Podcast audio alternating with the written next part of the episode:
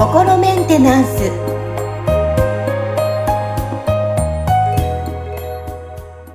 皆さんいかがお過ごしでしょうか？心メンテナンス。え今日もアシスタントは三上恵と気候ヒーラーの吉村隆二です。はい、吉村さんよろしくお願いします。よろしくお願いします。はい。テーマ、あの、前回21回目ではトレンドをテーマにお送りしたんですが、まあ、その、はまあ、続きのテーマでもぴったりかなと思います。えー、22回目は季節ごとでお届けしていきたいと思います。はい。はい。あの、前回のお話では、吉村さん、まあ、季節でとかね、えさほど、こう、変動はないっていうふうにおっしゃっていましたけども、あの、まあ、人間とか動物とか、うんうんやっぱ季節によって、まあ、動物は冬眠したりとか、あとうん人間だ,、だったら、まあ、季節によって体調の変化があったりとかすると思うんですけども、それと、あの、まあ、気候の関わり方というか、そういうスピリチュアル的な関わり方って何か関係性とか良くなったりとかって、あの、することはあるんでしょうか？ああ、まあ、そのね、季節で、その気の流れ、そのなんか、例えば、まあ、宇宙の状態が変化するっていうのはもちろんこうあるわけですよね。はその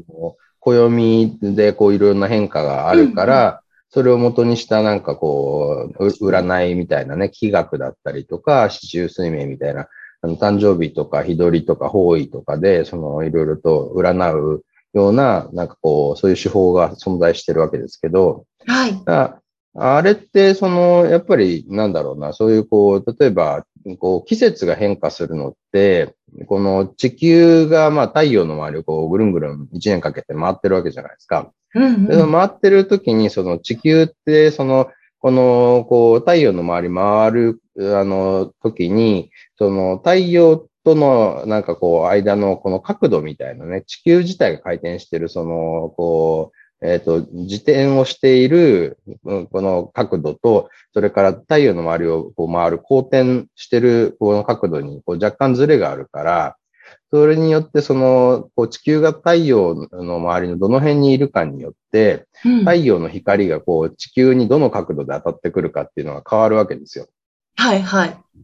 で、それによって季節がこう起きるわけですね。だから、その北半球により太陽がいっぱい当たるときには、その北半球は夏で、その時南半球は冬ねなわけですよね。うん。でもそれ反対側に行くと角度がこう逆になるから、そうすると、その時に、その、ね、太陽の光は南半球の方にいっぱい当たって、で、北半球はそれよりもそのちょっと遠くなるんで、太陽の光が少なくなるから、冬になるみたいなところで、その季節ってできてるんで、はい。あの、だからまあ要はそのなんかこう太陽と地球のその位置関係みたいのが、うんこうね、こう1年かけてこうどんどん変動していくんで、だいたいこの辺にいる時がこの季節みたいのがこうあるわけですよね。だからそこが、その、やっぱりその宇宙から降り注ぐエネルギーみたいのが違うんで、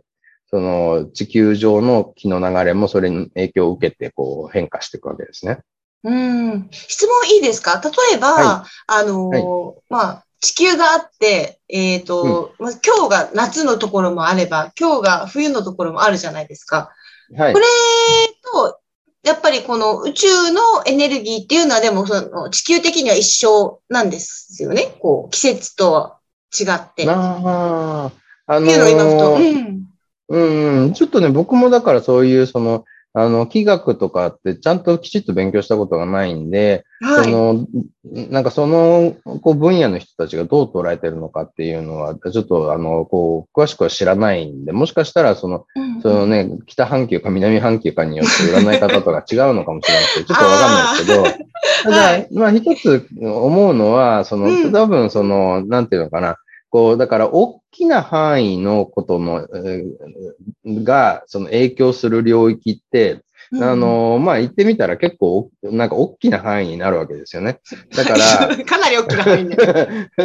あの、多分、そのはい。ね、なんかこう宇宙全体のエネルギーの違いっていうのは、うん。まあ結構地球全体に影響しちゃうっていうのはあるんじゃないかなとは思うんですよね。はい、はうん。だからそういう意味では、なんかその、なんだろうな、まあ、同じ誕生日の人が北半球生まれか南半球生まれかによって何か違いがあるのかって言ったら、まああるのかもしれないけど、多分、その地球全体が受けちゃってる影響っていうところで考えると、まあその、やっぱ同じ誕生日だからそこは一緒だよねっていうのがあるかもしれないですよね。あ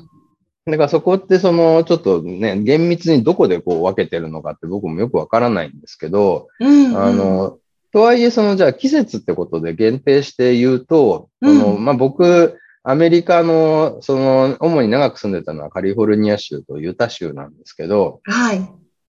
あの、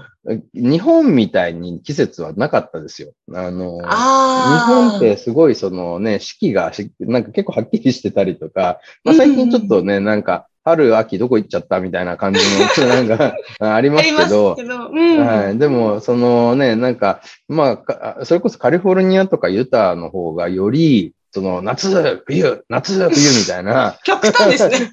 極端なんですよ。で、あの、まあか、僕が行ったカリフォルニアは、その、カリフォルニアでも北の方だったんで、その、比較的、その、なんていうのかな、なんかちょっとこう、涼しい、カリフォルニアってなんか結構全体的に暖かいんですけど、その中でも涼しい方の地域だったんで、その、なんていうのかな、なんかその変動がそこまでこう激しくはなかったんですけど、とはいえうん。日本と比べると、冬は全然に日本の冬みたい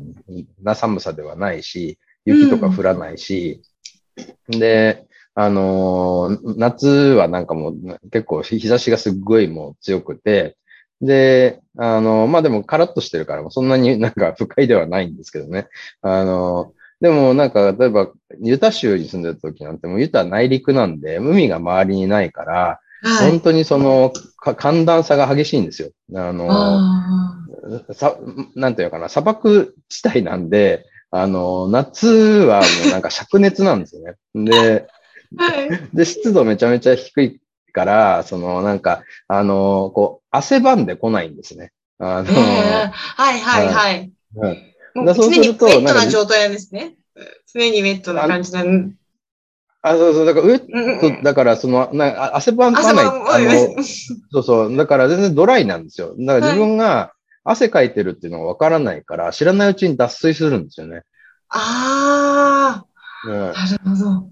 そうそう。で、だけど今度冬になると、あの、今度すっごい雪がめっちゃ降って、雪に閉ざされるんですよ。ええそうだからなんかめちゃめちゃ極端な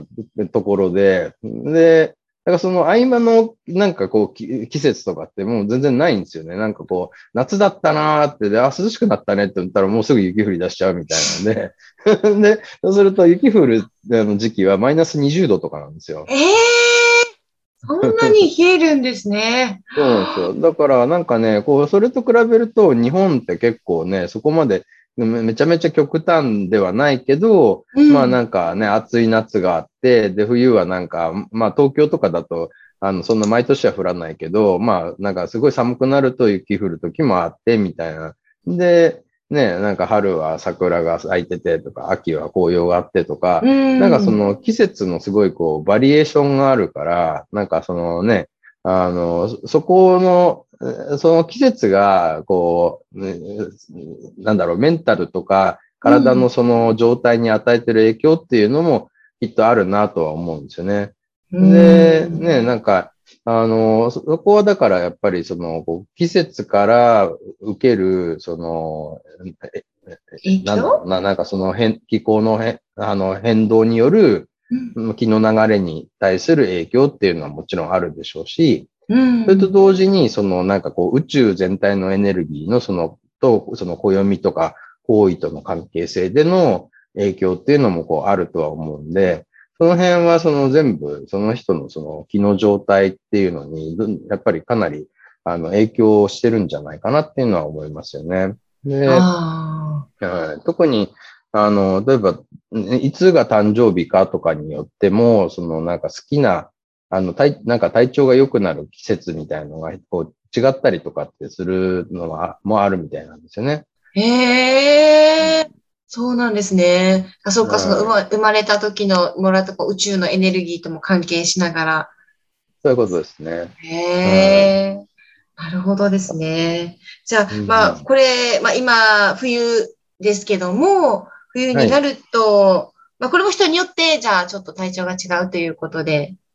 うん、うん、ね、そうですね。だからみんな一緒ではないっていうか、その、その人が、の、こう、まあ、使ってる肉体の誕生日によって、なんかどの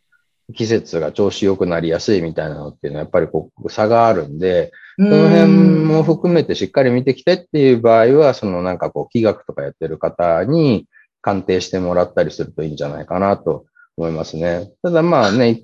一回大体自分の傾向が分かっちゃえば、まあなんかね、うん、あの、この時期は気をつけた方がいいのかな、みたいなのが、さえ抑えてれば、まあ、そこまで神経質になる必要ないかなっていうふうに僕は思ってるんですけどね。ああ、なるほどですね。ちなみに吉村さんは季節的にいつが好きですか？